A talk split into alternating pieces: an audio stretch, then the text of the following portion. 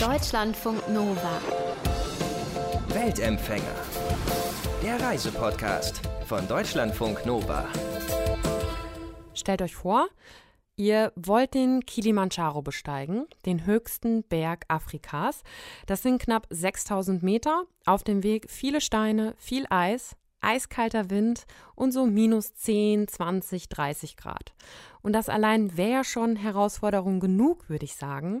Aber stellt euch vor, ihr habt nur ein Bein und lauft auf Krücken auf den Kilimanjaro. Genau das hat Tom Belz gemacht. Bei Tom ist im Alter von acht Jahren Knochenkrebs diagnostiziert worden und in der Folge musste ihm dann sein linkes Bein amputiert werden. Tom hat sich dann später gegen eine Prothese entschieden, weil die ihn eher gehindert als ihm geholfen hat. Und mehr als 20 Jahre später, mit Anfang 30, hat er sich dann entschieden, er will auf den Kilimanjaro auf einem Bein und mit Krücken. Und über diese ziemlich außergewöhnliche und herausfordernde Reise musste ich natürlich mit ihm sprechen. Tom, du hattest, als du auf den Kilimanjaro rauf bist, einen Spitznamen, Mbusi Dume, starke Ziege. Wie bist du zu diesem Spitznamen gekommen? Also das war total verrückt, weil ähm, ich hatte nicht damit gerechnet, dass ich einen Spitznamen bekommen würde. Und ähm, auf dieser ganzen, also so diese ganzen Wege haben ja ungefähr sieben Tage gedauert, ne? Also bis ich dann letztendlich oben auf dem Berg stand. Und das hat sich irgendwie so rumgesprochen, dass da jetzt so ein zottliger, zutätowierter, einbeiniger junger Mann kommt. Und meine, meine Guides haben mir diesen Namen gegeben. Ähm, in den ersten zwei Tagen, weil ich halt immer so von, von Fels zu Fels ähm, irgendwie gesprungen bin, weil ich, also wie so ein kleines junges Rehkitz. Also ich, mir ist immer ganz, ganz schnell langweilig und deshalb bin ich da halt irgendwie, habe ich so eine Art Ausfallschritt halt auch immer eingebaut oder habe halt irgendwie, habe mich dann gedreht oder so. Und dann haben die halt gesagt, also der, der hampelt da rum wie eine, wie eine Ziege. Und dann wollten sie es natürlich nicht so abwertend irgendwie, glaube ich, ähm, rüberbringen und haben dann einfach gesagt, die starke Ziege. Und ähm, das ist dann irgendwie so bis zum Gipfel hochgedrungen. Ähm, Jedes Camp wusste, okay, da kommt jetzt ein Busi Dume. Total verrückt. Aber auch sehr, sehr sympathisch sehr, sehr total sympathisch. Das ist ja immer eigentlich so eine Art, wie so ein Adelstitel, finde ich, wenn man in der Sprache der Menschen einen Spitznamen bekommt. Ne? Genau, finde ich auch, ja. Was, total. Wie haben die darauf reagiert, als du zu denen gesagt hast, hier, ich will mit einem Team den Kilimanjaro hoch mit einem Bein? Also ähm, tatsächlich hat die, die Produktionsfirma, wo dann letztendlich auch dann der, der Film produziert wurde, ähm, die haben sich da um alles um, gekümmert, um die Flüge, um die Unterkunft und auch um das Team vor Ort. Und mir haben dann einige von den von unseren von unseren Guides äh, beziehungsweise von unseren Portern dann gesagt, so die wussten gar nicht, dass dass ich derjenige mhm. bin, der da dann letztendlich hochgeht. Also ich dachte im ersten Moment, ich bin so um Goodbye zu sagen oder so, aber als ich dann so die ersten Schritte da in die Richtung gemacht habe, war das dann so, okay, wow, den, den, den müssen wir wahrscheinlich jetzt ein paar Tage müssen wir den irgendwie tragen auch oder mhm. so. Also, also es, es war, mhm. es war total spannend, ähm, weil sie dann irgendwann gesehen haben, okay, so nach zwei, drei Camps, also zwei, drei Tagen, das war total easy, ne, ähm, eigentlich, ne, so die mussten nicht nach hinten gucken, die mussten nicht gucken, dass ich irgendwie stolper, hinfalle oder sonst irgendwas.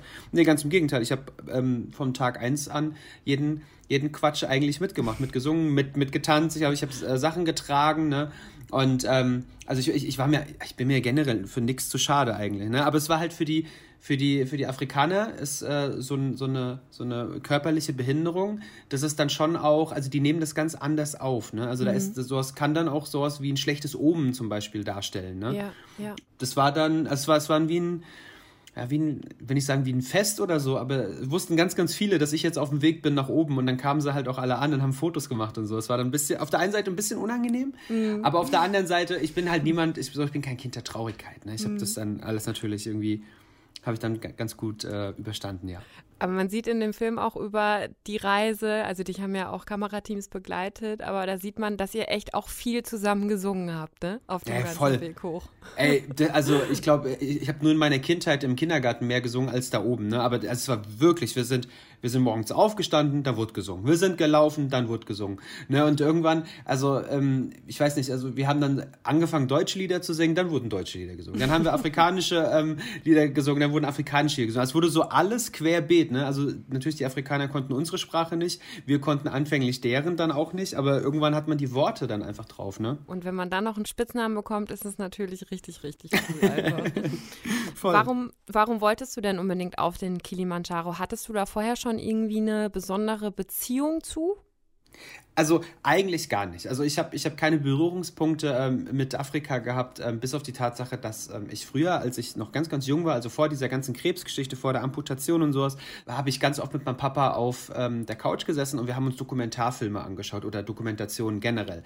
Und da ähm, war dann so Werner Fendt oder so war damals. Mhm. Ne? Der ist dann so in den, in den, in den Dschungel gegangen und hat äh, Tiger beobachtet oder große Schlangen ähm, aufgesucht und sowas. Und da war dann halt auch mehrfach in der, in der Woche, damals noch auf Kabel 1 hieß es, ähm, ähm, oder Kabelkanal oder so. Und da gab es dann halt immer Dokumentationen über den Kilimanjaro. Und ich mhm. fand Afrika, ich fand das immer so cool. Also allein dies, dieses Land und die verschiedenen Stämme, dann die Big Five, ne? Und so, also es war mega, mega cool. Und naja, dann natürlich hat König der Löwen auch noch so seinen Teil dazu beigetragen. Ne? Also, ich, ähm, also der, der, der Film hat mich auf jeden Fall auch geprägt. Mhm. Ähm, naja, und wenn man das halt alles dann so rückwirkend jetzt betrachtet, waren da schon eine Menge Leute, die mir quasi in meinem Leben gesagt haben, du kannst viele Dinge nicht aufgrund dessen, dass du halt nur ein Beinchen hast. Und also haben mir buchstäblich Leute Steine in den Weg gelegt und die habe ich dann zusammengesucht und habe dann gesagt, so, das ist jetzt sinnbildlich mein Kilimanjaro. Also möchte ich auch einen Kilimanjaro hochgehen und beweisen, dass meine vermeintliche Behinderung keine Entschuldigung ist. Muss man dann viel trainieren, wenn man auf den Kilimanjaro will? Der ist ja knapp 6000 Meter hoch, der höchste Berg Afrikas, liegt in Tansania. Wie hast du dich darauf vorbereitet? Also ich, ähm, ich, ich will ehrlich sein. Ich glaube, ähm, der Otto-Normalverbraucher, der jetzt sagt, ich gehe da einfach mal hoch, dem würde ich raten, fang mal ein halbes Jahr vorher an zu trainieren. Bei mir ist es aber tatsächlich so, dass ähm, ich einfach durch dieses Krückenlaufen Tag ein, Tag aus einfach schon ähm, so eine Grundsport, also so Grundsport mhm. einfach so schon habe. Ne? Und ähm, ich bin gerne in, ins Fitnessstudio gegangen, habe da halt immer noch mal eine Session mehr eingelegt und bin dann tatsächlich auch die drei Monate vorher bin ich dann noch ein bisschen joggen gegangen. Okay. Also, also es ist auf jeden Fall machbar. Ne? Also mhm. man, man, man muss sich halt nur so ein bisschen mit dem Terrain dann auseinandersetzen und mit den Strecken und wie lang und wie weit und dann vor allem halt auch die Höhe. Ne? Ich wollte gerade sagen, Höhenkrankheit ist ja schon auch immer ein Thema, ne? Ja, ja, das, äh, das ist, äh, das schallt auch überall da. Also da, da achtet man immer ganz, ganz arg drauf. Man wird permanent gefragt, geht's dir gut? Äh, mhm. Äh, ist dir schlecht? Hast du Kopfschmerzen, Augenflimmern? Äh, möchtest du was trinken? Setz dich mal eine Runde. Ne? Also so, da wird immer sehr, sehr drauf geachtet. Darf man natürlich auch nicht unterschätzen. Ne? Also es ist, ähm, das kann, das kann schneller kommen, als man es so denkt. Hattest du aber keine Probleme mit, so Höhenkrankheit oder so? Mm, nee, äh, glücklicherweise nicht. Ähm, ich hatte nach drei Tagen hatte ich morgens ein bisschen Kopfschmerzen, da bin ich aber auch dran schuld. Ich habe abends nichts mehr getrunken gehabt, weil ich ähm, ab einer gewissen Höhe musst du ganz oft Pipi einfach. Mhm. Und deshalb dachte ich mir, wenn ich abends nichts trinke, dann muss ich vielleicht auch nachts nicht mehr raus, weil es war schon sehr kalt. Und dann dachte ich mir so, gut, dann trinke ich halt mal nichts, bin morgens wach geworden, hatte ein bisschen Kopfschmerzen und habe mir dann eine, eine Ibu eingeworfen und einen großen Schluck getrunken und dann war es aber dann tagsüber dann wieder schon wieder weg. Ja, okay. Also ich hatte keine Probleme eigentlich. Ja. Muss man besondere Ausrüstung irgendwie großartig dabei haben? Also du bist ja, du hast, ähm, läufst auf Krücken. Waren das irgendwie spezielle Krücken oder so? Ich wünschte, ich könnte irgendwie eine total spannende Geschichte erzählen und sagen, ja, das waren die, das war, da war dieser eine Typ und der hat mir die gebaut.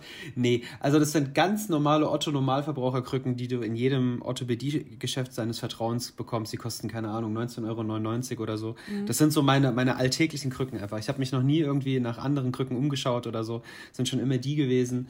Äh, ich variiere vielleicht in der Farbe, aber nicht in der Form oder so. Und ähm, ich habe mir ähm, Spikes unten so, so zum Ausklappen an die Krücken ähm, habe ich mir ah, besorgt. Ja. Mhm.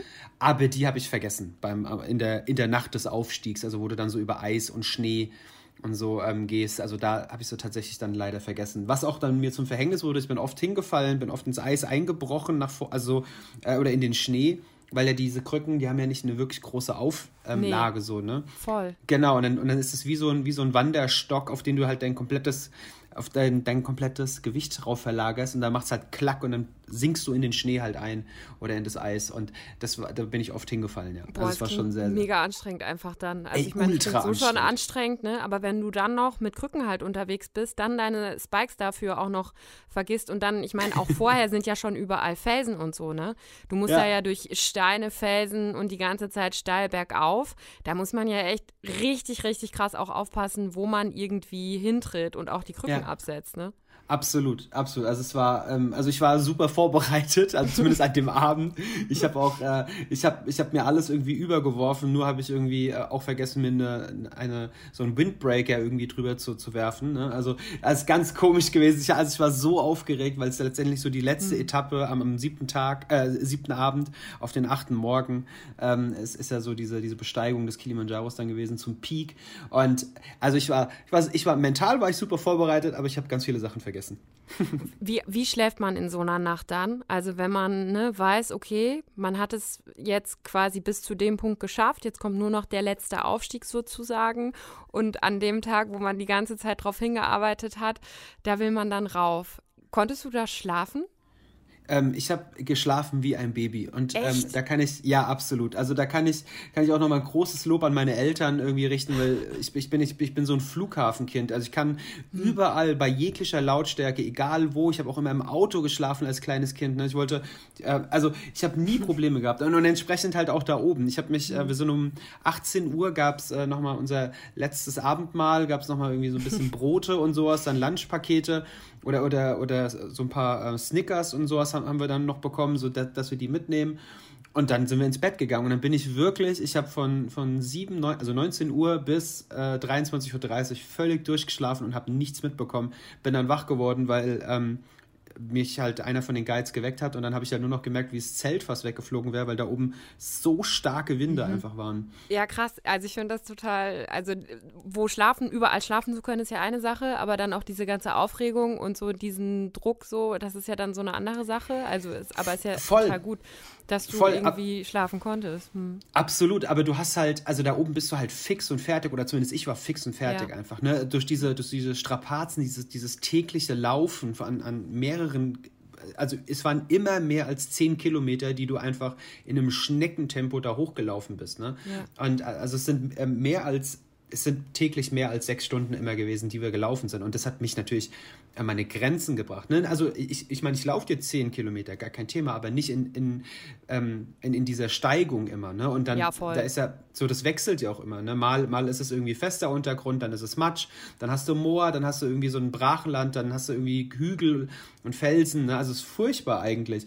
Und dann kommst du halt dann im Camp an und denkst dir so, ja, jetzt, jetzt passiert halt nicht mehr so viel. Ne? Also man redet auch irgendwann gar nicht mehr, mit, mehr miteinander, weil es so anstrengend ist. Hast du die ganze Zeit ähm, Musik gehört, auch dann dabei beim letzten Aufstieg? Ja, tatsächlich.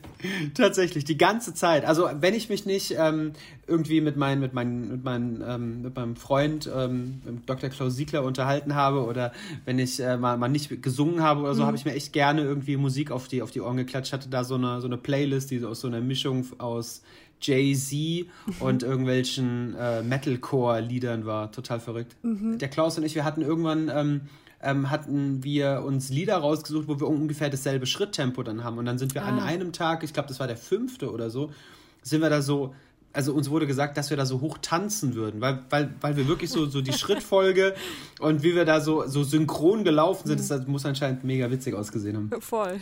Ja. Nicht, nicht nur starke Ziege, auch noch tanzende Ziege auf jeden auch Fall. Auch noch tanzende Ziege, genau.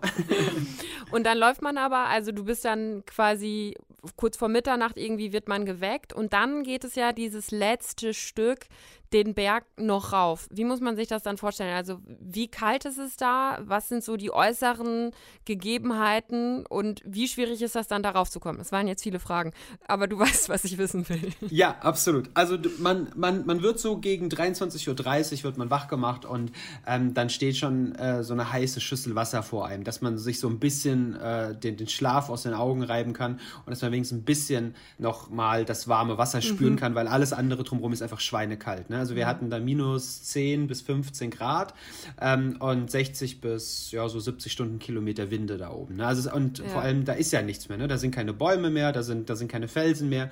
Das ist einfach nur noch pure Natur und die, die tut richtig weh. Ne? Und also es ist laut, es ist sehr, sehr laut, weil einfach alle ähm, Zelte da oben dann halt flattern. Ne? Mhm. Also, es ist, also, es ist total crazy.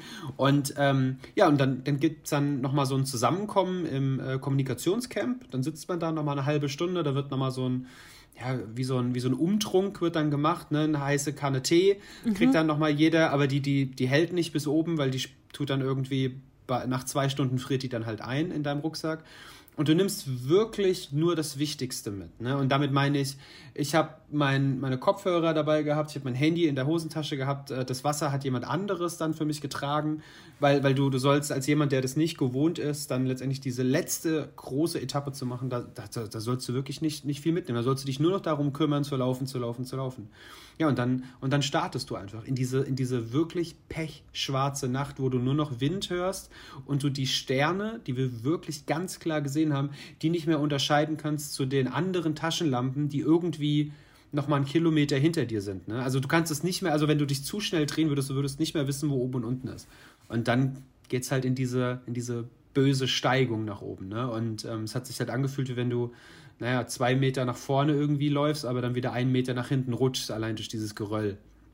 Es war sehr, sehr, sehr, sehr, sehr Ja, schön. und dann dieser Wind auch dabei, ne? Also das mhm. finde ich halt bei, keine Ahnung, minus 10, 15 Grad und dann der krasse Wind, da friert einem doch auch alles irgendwie ein, oder? Alles, alles. Deshalb, also, äh, das, einer der größten Fehler, die ich dann gemacht habe, war halt einfach stehen zu bleiben, um, um eine Pause zu machen. Ne? Mhm. Weil, weil eigentlich musst du immer in Bewegung bleiben, gerade bei mir mit den Krücken, ne? Meine, meine, meine Finger und meine, meine Hand, also Hände beide, ne, sind ja, die, die bewegen sich nicht, ne? Die sind immer nur, die sind dazu da, um mich quasi an den Krücken festzuhalten. Ja, ja. Und da wurde es halt so kalt irgendwann. Nur, also wird schweinekalt einfach nur.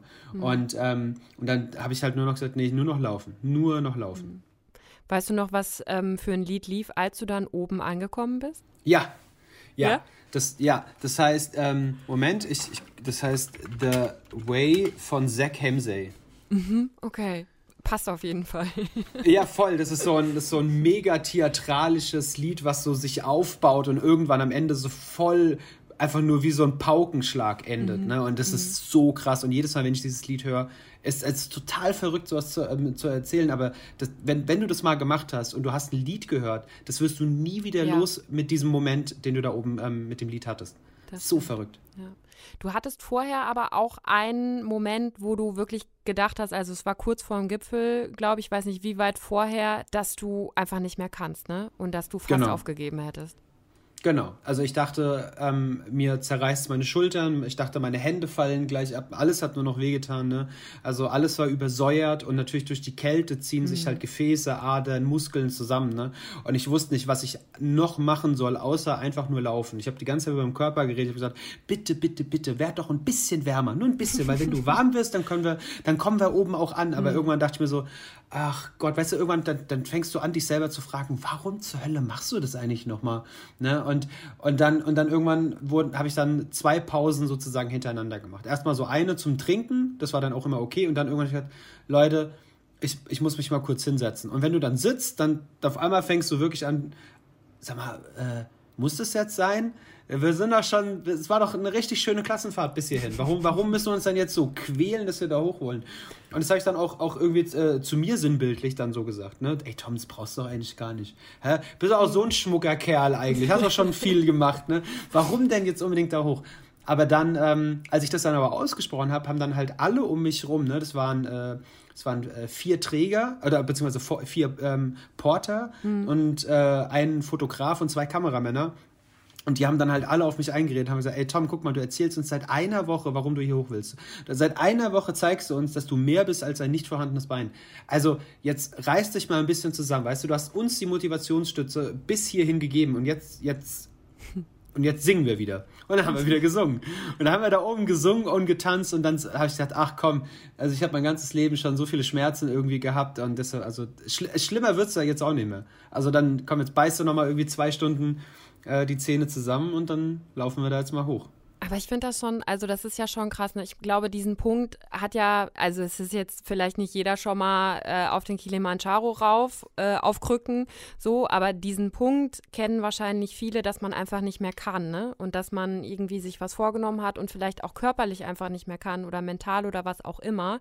Und sich dann aber nochmal aufzuraffen und dann auch doch nochmal irgendwoher irgendwelche Kräfte ähm, frei zu machen, weil ich meine, das ist eine unfassbare körperliche Anstrengung und es ist ja jetzt auch nicht ganz ungefährlich so, ne? Und manchmal kann man halt auch einfach nicht mehr. Es ist ja schon krass, dass man, dass der Körper es dann doch nochmal schafft, wirklich nochmal weiterzugehen.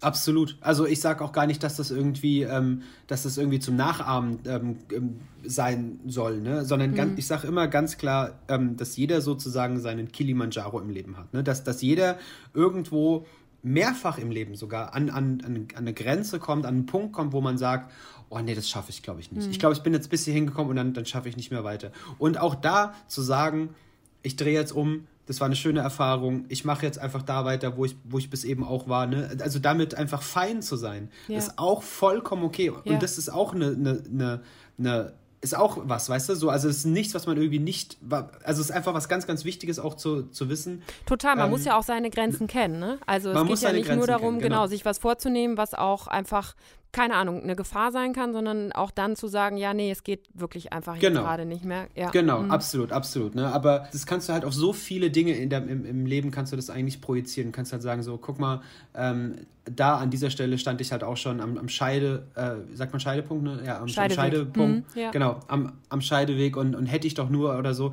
Und bei mir, also mein Verhängnis ist einfach, dass ich mir nicht später sagen möchte, ach, hätte ich doch nur. Das mhm. ist so das eins der gruseligsten, die gruseligste Vorstellung, die es so bei, mir gibt. Ach, hätte ich doch nur. Mhm. Ich setze lieber alles auf eine Karte und, und, und ja, mach's halt mhm. einfach. Was ist dir im Kopf dann vorgegangen, als du dieses Schild Kilimanjaro da oben gesehen hast?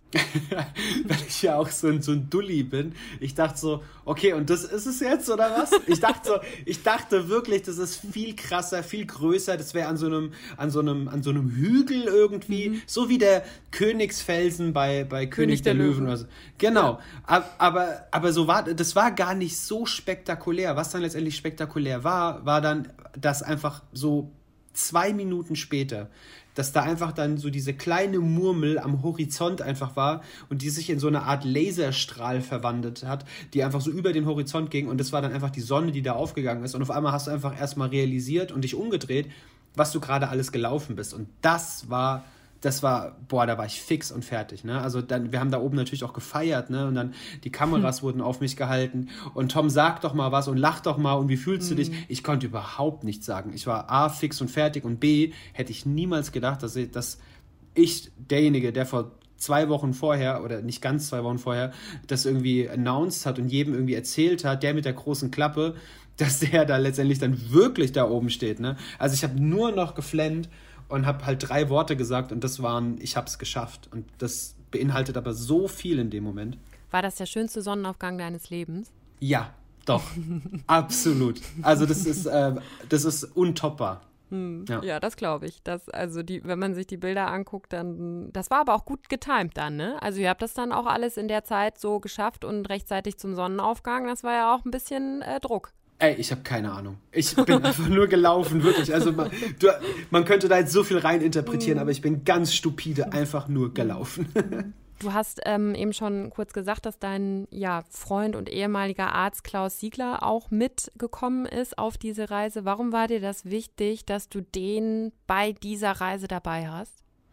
Mm, Klaus ist derjenige, der, der mir und meiner Familie damals einfach ähm, arg viel geholfen hat. Also nicht nur, dass er der Arzt ist, der, der mich therapiert hat, der mir die Therapie sozusagen verordnet hat und der danach geguckt hat und er auch der Einzige war, dem ich mich so anvertraut habe. Ne? Also ich war ein sehr, sehr problematisches, ehrliches Kind, nenne ich es immer gerne. Also er sagt immer ein charmantes Monster, mhm. aber ich, ich habe mir halt gedacht, ich bin todsterbenskrank, also so nach mir die Sinnflut so ungefähr.